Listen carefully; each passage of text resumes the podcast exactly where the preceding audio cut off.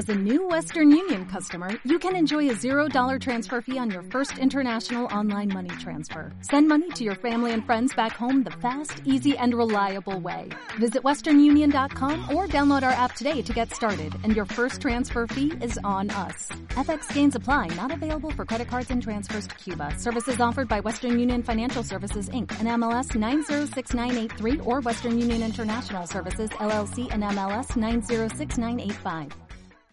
Y vamos a comenzar con el Salmo 127. El mensaje de esta noche se titula, Sin el Señor no hay victoria. Y dice el Salmo 127 en el versículo 1. Yo voy a leer ahora la versión de la Biblia de las Américas. Dice, si el Señor no edifica la casa, en vano trabajan los que la edifican. Si el Señor no guarda la ciudad, en vano vela la guardia. Amén. En este primer pasaje que estamos leyendo, nosotros vemos que aquí el énfasis recae en el si el Señor. Si el Señor no edifica la casa, en vano trabajan los que la edifican. Y vean que repite y dice, si el Señor no guarda la ciudad, en vano vela la guardia. En la Biblia están las verdades absolutas, verdades que no se pueden cuestionar, y aún verdades que muchos han querido cuestionar y al pasar del tiempo han tenido que decir, la Biblia tiene razón. La Biblia es la verdad. Así que aquí hay verdades absolutas, no relativas, sino absolutas. Es decir, que no se pueden cuestionar. Todo lo que la Biblia dice es lo que Dios dice. Y, y, siempre que en la Biblia se repite algo, es porque es mucho, pero mucho, pero mucho más importante todavía. Y aquí vemos nosotros que se repite, si el Señor, ¿ven ustedes? Si el Señor no edifica la casa, entonces en vano trabajan los que la edifican. Y dice más, si el Señor no guarda la ciudad, en vano vela la guardia. Queridos hermanos, Dios quiere que dependamos de Él. Vean que mi mensaje se titula, sin el Señor no hay victoria. Es decir, si el Señor no va adelante, no hay victoria, aunque pareciera que estemos ganando. Así que escuchemos, Dios quiere que dependamos de Él, por la sencilla razón de que sabe cuán inútiles somos sin Él. Es en vano edificar si Él no edifica primero. Es en vano hacer si Dios no está haciendo primero. Por ejemplo, ¿qué dice San Juan 15, 5? Yo no sé si ustedes recuerdan, en, en la vida, hablando Jesús, yo soy la vida verdadera. ¿Se recuerdan San Juan 15? Les doy un momento para que lleguen hasta el versículo 5. Lo primero que quiero decirle, Dios quiere que dependamos de Él. Entendamos hoy, queridos hermanos, todo lo que respira en este lugar. En la medida que Dios esté edificando, en la medida que Dios esté adelante de nosotros, nosotros tendremos victoria. Amén. Amén. En la medida que Dios esté adelante, en la medida que nosotros caminemos de acuerdo a la aprobación de Dios, tendremos victoria. Entonces dice San Juan 15:5, yo soy la vid, vosotros los pámpanos. El que permanece en mí y yo en él, este lleva mucho fruto. Pero dice ahora, porque separados de mí, nada podéis hacer. Porque separados de mí, nada podéis hacer. Esta es la razón por la cual Dios quiere que dependamos absolutamente de Él. En todo que dependamos de Él. Y ahora escúcheme, Dios buscará quebrantarnos para que nosotros entendamos esta verdad. Dios va a buscar la manera en la cual nosotros entendamos esta verdad. Lean conmigo, por favor, en Segunda de Corintios. Uno. En el versículo 8 dice así, porque hermanos, no queremos que ignoréis acerca de la tribulación que nos ocurrió en Asia, donde fuimos abrumados mucho más allá de nuestras fuerzas, hasta el punto que perdimos aún la esperanza de sobrevivir. Versículo 9. Pero tuvimos en nosotros mismos la respuesta de la muerte, para que no estemos confiados en nosotros mismos, sino en Dios que resucita a los muertos. Hermanos, dice aquí el apóstol Pablo, hemos tenido una experiencia de muerte, pero hemos llegado a la conclusión que esta experiencia nos valió para una cosa, para que no estemos confiados en nosotros mismos, sino en Dios que resucita a los muertos. Lean conmigo, por favor, ahí mismo en el capítulo 12, en el versículo 7. Y para que la grandeza de las revelaciones no me exaltase desmedidamente, me fue dado un aguijón en mi carne, un mensajero de Satanás que me abofetee para que no me enaltezca sobremanera. Vean lo que está diciendo Pablo, el apóstol Pablo. Un mensajero de Satanás que tiene el propósito, dice él, de que no me enaltezca, de que no sienta yo, Pablo, que fui llevado al paraíso y que vi cosas extraordinarias, que yo no me sienta como el, el don Pablo, el, el que fue al paraíso. Dice él, no, me fue dado un aguijón en mi carne para que me atormente día y noche, para que yo entienda una cosa, que Dios es Dios y que yo soy Pablo, y que necesito depender de Dios. Por eso hemos dicho, para fundamentar esta verdad, queridos hermanos, que Dios buscará la manera de quebrantarnos. Y escúcheme en esta hora, siempre que Dios quiera quebrantar a uno de nosotros, Dios tendrá un propósito. Y es un propósito de bien y no de mal. Porque la intención es que uno entienda. Hoy uno de nosotros dice, no, a mí no me interesa. Tranquilo. O sea, no pasa nada. Lo importante y lo que usted tiene que saber es que en la medida que usted salga de esta puerta, Dios está ahí y usted corre 100 kilómetros y Dios está un paso adelante. Y usted corre otros 100 y Dios sigue otro paso adelante. Y usted dice, pero mejor me voy a retroceder 100 más y Dios está uno más ahí. O sea que ninguno de nosotros escapará en la medida que Dios dice, tengo planes contigo. El propósito de Dios y Dios en su poderío tiene tal capacidad para buscar y encontrar donde Él quiera buscar. ¿Me está entendiendo? Así que si Dios tiene algo con nosotros, gracias a Dios, porque su propósito y su plan es de bien. Dios nunca dejó a Pablo, aunque lo llevó a esos extremos, para que él terminara diciendo, Dios es nuestra ayuda. Dios va adelante de nosotros. Así que Dios necesita que su pueblo dependa totalmente de Él. Amén. Es esta la razón por la cual nos pasa por procesos para llevarnos a propósito a tal comprensión. Dios utiliza los procesos para quebrantarnos con una intención, que nosotros podamos comprender que necesitamos de Él, que sin Él no podemos, que sin Él no podemos. Amén. Sin el, si, si el Señor, si el Señor no va adelante, queridos hermanos, es muy difícil tener victorias. Pero si el Señor va delante de nosotros, iremos de victoria en victoria. Iremos de gloria en gloria. De poder en poder. ¿En dónde deberíamos enfocarnos nosotros? En descubrir si verdaderamente Dios está conmigo. Si verdaderamente Dios está edificando primero. Si lo que yo estoy haciendo es grato delante de los ojos de Dios. Deberíamos enfocarnos nosotros en esto, queridos hermanos. Estudiemos algunos ejemplos.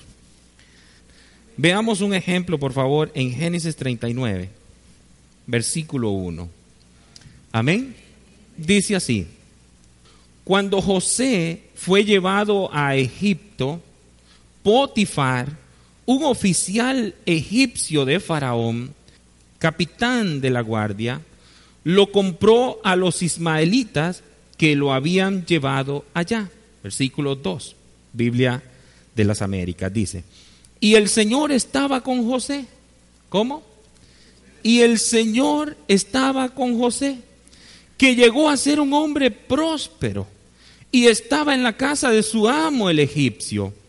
Y vio su amo que el Señor estaba con él y que el Señor hacía prosperar en su mano todo lo que él hacía. Así encontró José gracia ante sus ojos y llegó a ser su siervo personal. Y lo hizo mayordomo sobre su casa y entregó en su mano todo lo que poseía. Versículo 5. Y sucedió que desde el tiempo que lo hizo mayordomo sobre su casa y sobre todo lo que poseía, el Señor bendijo la casa del egipcio por causa de José. Y la bendición del Señor estaba sobre todo lo que poseía en la casa y en el campo. ¿Quién estaba con José? El Señor.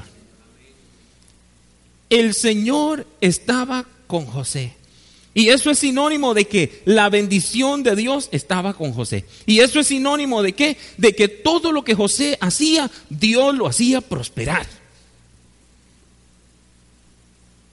Dios estaba con José. Dios estaba edificando primero. Y esto es muy hermoso. ¿Cuántos dicen amén?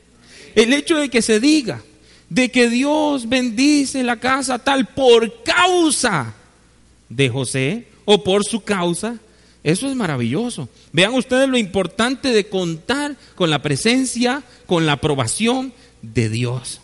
Siempre que vaya una persona con la aprobación de Dios, donde quiera que vaya esa persona, habrá bendición. Esa es la realidad de la escritura. Así que entonces, no importa que fuera llevado a, a Egipto, no importa que estuviera en casa de Potifar, Dios tenía un propósito con José. Ahí donde llegó este hombre, llegó próspero. Y próspero aquí es favor de Dios. Próspero aquí, próspero en el concepto de Dios es favor de Dios, es paz, es tranquilidad, es confianza, es demostración de Dios. Dios diciendo, yo estoy con mi hijo, yo estoy con él. Por eso en esta noche yo estoy enseñando acerca de que sin el Señor no hay victoria. José tuvo victoria porque Dios iba con él. Acompáñenme a un segundo ejemplo. Éxodo capítulo 40, en el versículo 34. Dice, entonces la nube cubrió la tienda de reunión y la gloria del Señor llenó el tabernáculo. Y Moisés no podía entrar en la tienda de reunión porque la nube estaba sobre ella y la gloria del Señor llenaba el tabernáculo. Y en todas sus jornadas, cuando la nube se alzaba de sobre el tabernáculo, los hijos de Israel se ponían en marcha. Oigan eso.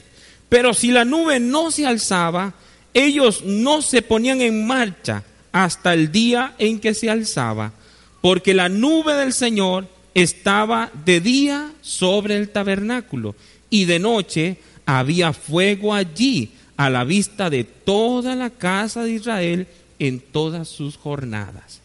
Entonces la nube guiaba a Israel. Párense ahí en ese contexto. La nube guiaba a Israel. Era la nube de Dios. Dios puso una nube. Y si la nube se alzaba, se movía, ellos se movían. Pero si la nube no se movía, ellos no se movían tampoco. Y ahora es donde yo quiero que ustedes lean conmigo el libro de números. En el capítulo 9, versículo 15. Y el día que fue erigido el tabernáculo, la nube cubrió el tabernáculo, la tienda del testimonio. Y al atardecer estaba sobre el tabernáculo como una apariencia de fuego hasta la mañana. Así sucedía continuamente la nube lo cubría de día y la apariencia de fuego de noche. Y cuando la nube se levantaba de sobre la tienda, enseguida los hijos de Israel partían. Oigan, cuando la nube se levantaba, los hijos de Israel partían. Amén. Y en el lugar donde la nube se detenía, allí acampaban los hijos de Israel. Al mandato del Señor, los hijos de Israel partían y al mandato del Señor acampaban. Mientras la nube estaba sobre el tabernáculo, permanecían acampados. Versículo 19. Aun cuando la nube se detenía sobre el tabernáculo por muchos días, los hijos de Israel guardaban la ordenanza del Señor y no partían. Y sucedía que cuando la nube permanecía algunos días sobre el tabernáculo, según la orden del Señor, permanecían acampados y según la orden del Señor, partían. Verso 21. Y sucedía que cuando la nube, vean cuántas veces la nube, y sucedía que cuando la nube permanecía desde el atardecer hasta la mañana, cuando la nube se levantaba por la mañana, ellos partían. Y si permanecía durante el día y durante la noche, cuando la nube se levantaba, ellos partían. Versículo 22. Ya fuera que la nube se detuviera sobre el tabernáculo, permaneciendo sobre él dos días, o un mes, o un año, los hijos de Israel permanecían acampados y no partían. Pero cuando se levantaba, partían. Y al mandato del Señor acampaban, y al mandato del Señor partían. Guardaban la ordenanza del Señor según el mandato del Señor por medio de Moisés. ¿Claro o no? Si la nube se movía, ellos se movían. Porque si la nube se movía era sinónimo de que Dios les decía, vamos, es tiempo de avanzar. Pero si la nube se detenía, era el mandato de Dios diciendo, detente. Hoy día la gente quiere que la nube vaya donde ellos quieran ir. Pero en aquellos días no. Y nosotros debiéramos esperar a que la nube se mueva. Es decir, hasta tener la paz de que Dios va conmigo. En toda decisión tener la seguridad, la certeza, la convicción de que Dios va conmigo, porque de otra manera voy a fracasar. Pero si Dios va conmigo, no voy a fracasar. Voy a tener victoria si Dios va conmigo. Moisés estaba convencido que sin la presencia del Señor, sin la presencia de Dios en su vida, era inútil que él intentara cualquier cosa. Cuando él habló cara a cara con el Señor, él dijo, esto no lo busque, pero él lo dijo en Éxodo 33:15. Él dijo estas palabras, si tu presencia no va con nosotros, no nos hagas partir de aquí. Si tu presencia no va con nosotros, no nos hagas partir de aquí. Él, en otras palabras, él estaba diciendo esto, Señor, si tu presencia no está conmigo, entonces no iré a ninguna parte. No daré un solo paso si no estoy seguro que estás conmigo. ¿Habrán, ¿Habrá tal convicción en, nuestro, en nuestros corazones? Señor, si tu presencia no va conmigo, yo no voy a ninguna parte. Si tu presencia va conmigo, entonces iré. Si tú quieres que yo vaya, iré. ¿No le parece a usted interesante que si la nube se quedaba un día, un mes o un año o el tiempo que fuera, ellos se quedaban? Ellos sabían que si se movían sin que la nube se moviera, ellos estaban desobedeciendo a Dios. Si tu presencia va conmigo, yo iré. Habrán oídos en esta noche que están escuchando. Si tu presencia va conmigo, yo iré. Si tú quieres llevarme, Señor, yo iré. Si tú no quieres llevarme, Señor, yo no iré. Oh, que el Señor nos ayude. Que el Espíritu Santo nos, nos, nos ilumine en esta noche. Que abra nuestro entendimiento y podamos recibir esta palabra. Señor, quiero sentir la aprobación de que tú vas conmigo. Si voy intranquilo, no voy. No me interesa a ningún lado, por muy lindo que parezca por muy hermoso, por mucha cosa que pueda haber. Oh, como para que Lot hubiese dicho, no, Sodoma, Gomorra, esas tierras se ven lindas, pero no, me parece que Dios no irá conmigo. Porque muchas veces la gente ignora el hecho de que Dios está diciendo, no vayas, por el hecho de que está viendo cosas lindas a ojo humano. De que aquello sí, uy, si usted viera, viera qué oportunidad, viera qué cosa. No, mi hermano, si la nube no se ha movido, no se mueva. Si la nube no se ha movido, no se mueva. Nosotros no tenemos tal poderío para mover la nube. Pero si la nube se mueve, es tiempo de ir. Amén. El Antiguo Testamento está repleto de recuentos de las bendiciones maravillosas que vieron sobre aquellos que tuvieron la presencia de Dios con ellos. El Antiguo Testamento está repleto de grandes vivencias, de grandes victorias que tuvieron hombres y mujeres que contaron con la aprobación de Dios, que contaron con la presencia de Dios. Es que alguien puede pensar, pero es que Dios es omnipresente, Dios está en todo lugar. Mi hermano, no seamos tan ingenuos. Yo hoy estoy hablando del hecho de tener la tranquilidad de que Dios está conmigo. No, no, no es el hecho de que cuento con la presencia de Dios, no, es que cuento con la aprobación de Dios. Todo mi ser tiene la tranquilidad de que Dios está conmigo. Uno sabe acá adentro cuando hay algo que está haciendo que no es correcto. Hay intranquilidad. Hemos estado hablando mucho de esto, pero es una realidad. Siempre que haya paz, pero la paz, esa paz de Dios, esa tranquilidad, esa confianza. a, nosotros muchas veces nos ha ido mal porque hemos ido a lugares donde Dios dijo que no fuéramos. Y esto lo digo y usted sabrá cómo lo trabaja en su corazón. Yo tengo la responsabilidad de predicar la palabra como es, como está. No puedo adulterarla, no puedo alterarla, no puedo quitarle. Tengo que predicarla como es.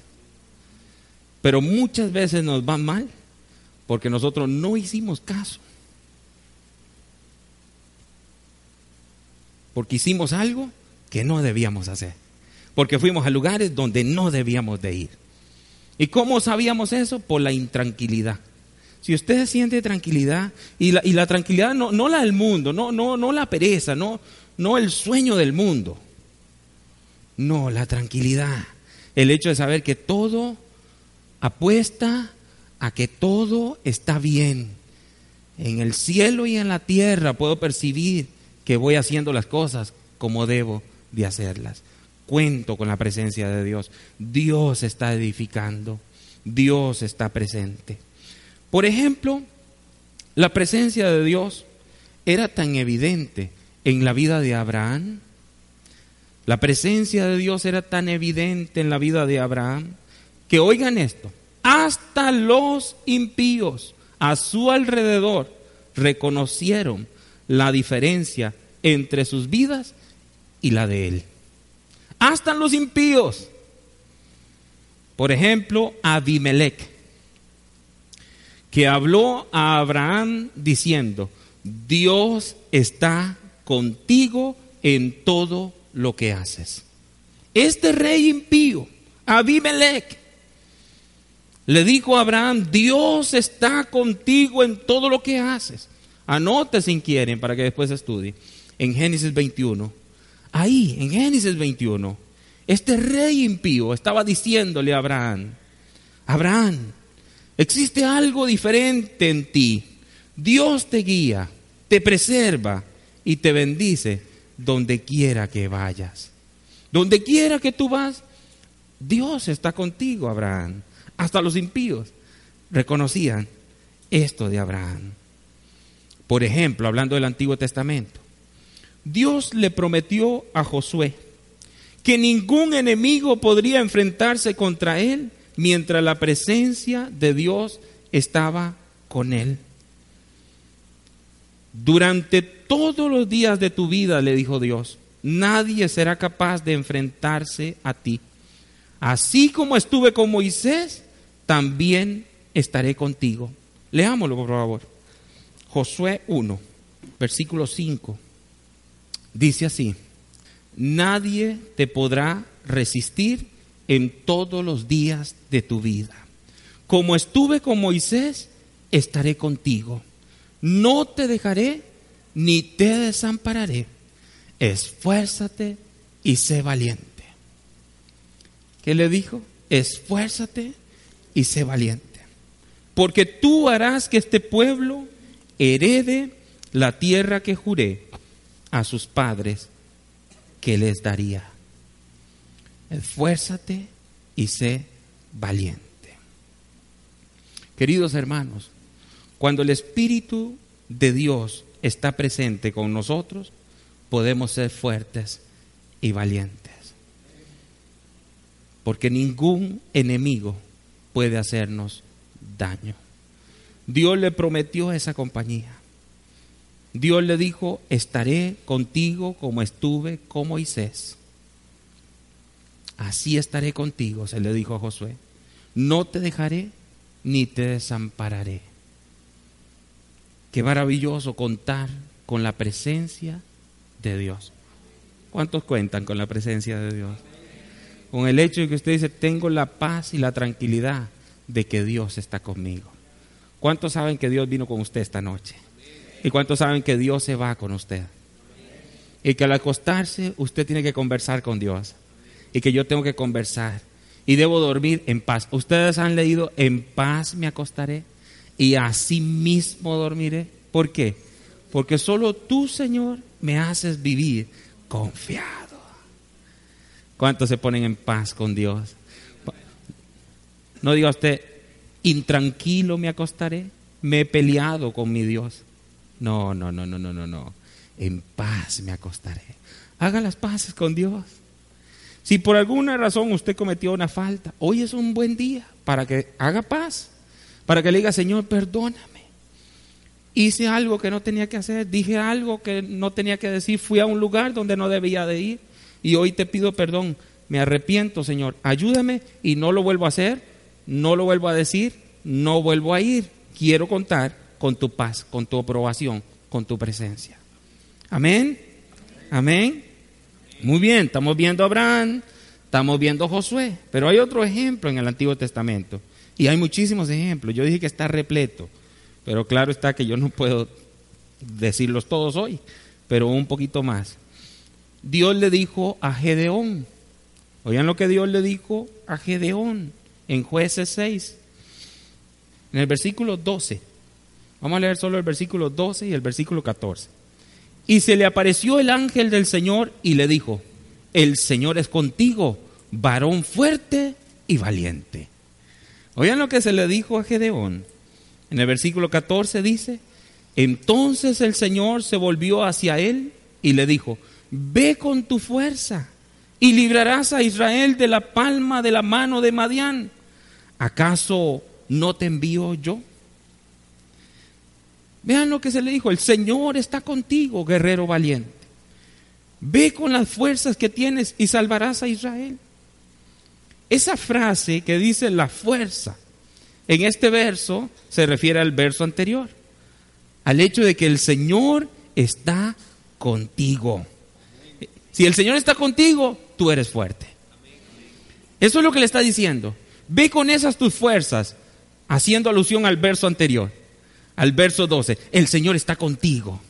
Si el Señor está contigo, tú eres fuerte. Si el Señor no está contigo, no eres fuerte. Pero si el Señor va, no importa qué tan grande sea la dificultad que hay que enfrentar. No, importa qué tan grande sea el problema que hay que resolver. Si el Señor va con nosotros, yo quisiera en esta noche como meter esta palabra y ponerla en lo más profundo de su corazón. Pero no puedo. De corazón se lo digo. Tan adentro como pueda que llegue esta palabra. Ve con esas tus fuerzas significa, si Dios está contigo tendrás fuerza, tendrás victoria.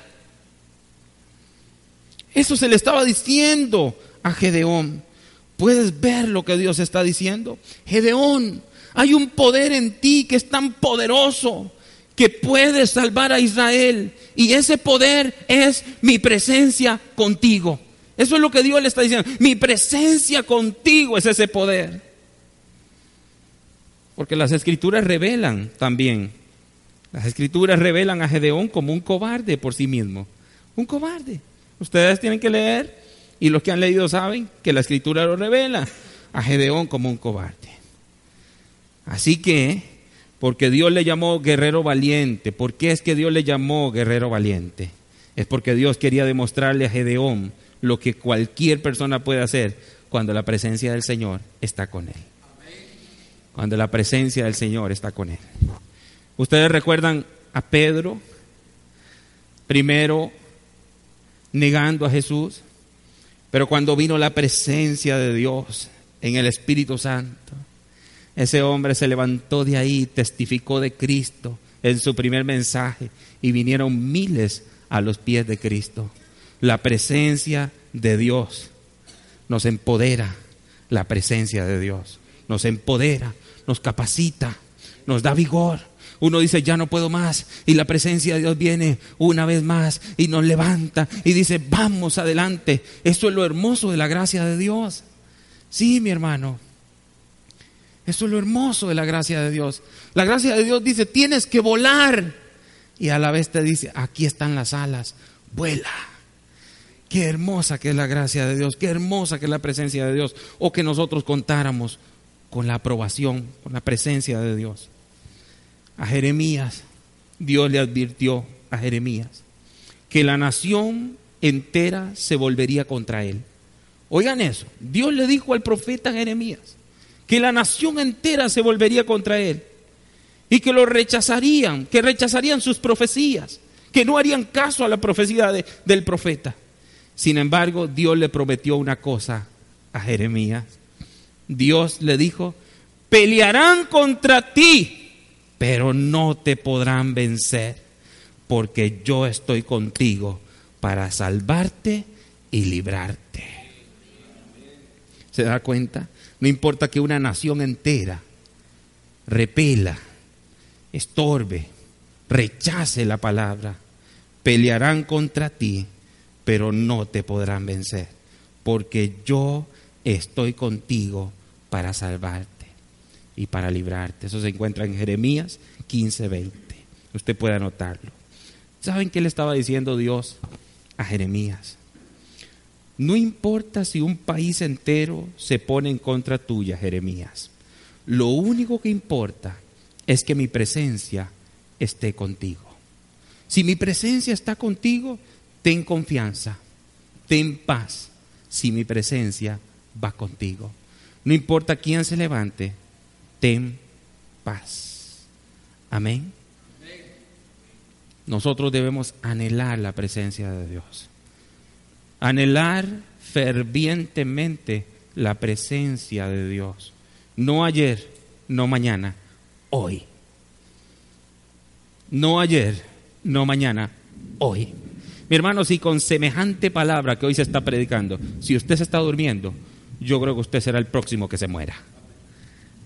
Porque si usted, si la palabra que usted está escuchando hoy no está entrando por todo su ser, si lo que hoy le están diciendo por el Espíritu, por la misma palabra de Dios, si esto no nos levanta, ¿qué nos levantará? Si hoy nos están diciendo, mi hermano, si no nos aseguramos de que la presencia de Dios vaya con nosotros, iremos de fracaso, de derrota en derrota. Pero si la presencia de Dios va, si mi, si mi casa está llena de la presencia de Dios, llena de la aprobación de Dios, en mi casa yo tendré éxito en mi negocio, en mi familia, con mis amigos, con mis hermanos, con mis padres. Si ahí está la presencia de Dios, oh, que se levante alguien como, como el profeta Jeremías y que llegue a su casa y diga, ¿saben por qué las cosas están mal en esta casa? Porque necesitamos la presencia de Dios en nuestra casa. Necesitamos la fuerza de Dios en nuestra casa. Oh, que el matrimonio entienda por qué estamos en esta situación, en esta calamidad. Nos falta presencia de Dios aprobación de Dios, fuerza de Dios.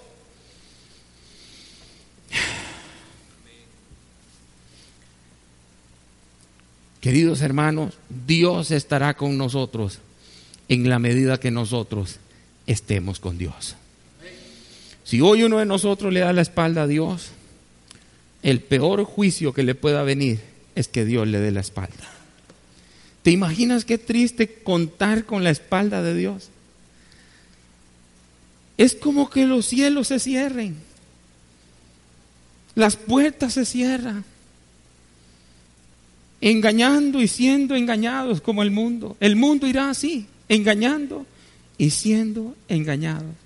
Pero qué hermoso es contar con la cara de Dios. Cara a cara como con Moisés. Cara a cara. Así contó Josué con esa presencia, con esa aprobación. Que Dios nos ayude, mis queridos hermanos. Que nosotros hoy determinemos, que nos determinemos, queridos, por la presencia de Dios. Yo no sé si usted podrá reconocer hoy que ha sido la presencia de Dios la que nos ha dado las victorias. Que lo que hoy tenemos debemos atribuirlo a la gracia de Dios. No a nuestro vigor y a nuestras fuerzas, sino a Dios. No enfrentemos más días sin esa aprobación santa de Dios. Termino con ustedes. Sin el Señor no hay victoria. A como comencé, así termino. Si el Señor no edifica la casa, en vano trabajan los que la edifican. Queridos hermanos, si el Señor no guarda la ciudad, en vano vela la guardia. Que Dios nos ayude a depender de Él, a contar con su presencia. Yo quiero esta palabra para mí. Yo quiero contar con la presencia de Dios. Solo así se puede levantar alguien como se levantó Josué y dijo, yo y mi casa serviremos al Señor. Oh, oh, ¿Necesitas ayuda? En O'Reilly Auto Parts te ayudamos. ¿Necesitas algún consejo? Te aconsejamos. Nuestros profesionales en autopartes están siempre disponibles para ayudarte a encontrar lo que necesites. Excelente servicio al cliente es solo una de las ventajas que ofrece O'Reilly Auto Parts. Los profesionales en autopartes. Oh, oh, oh,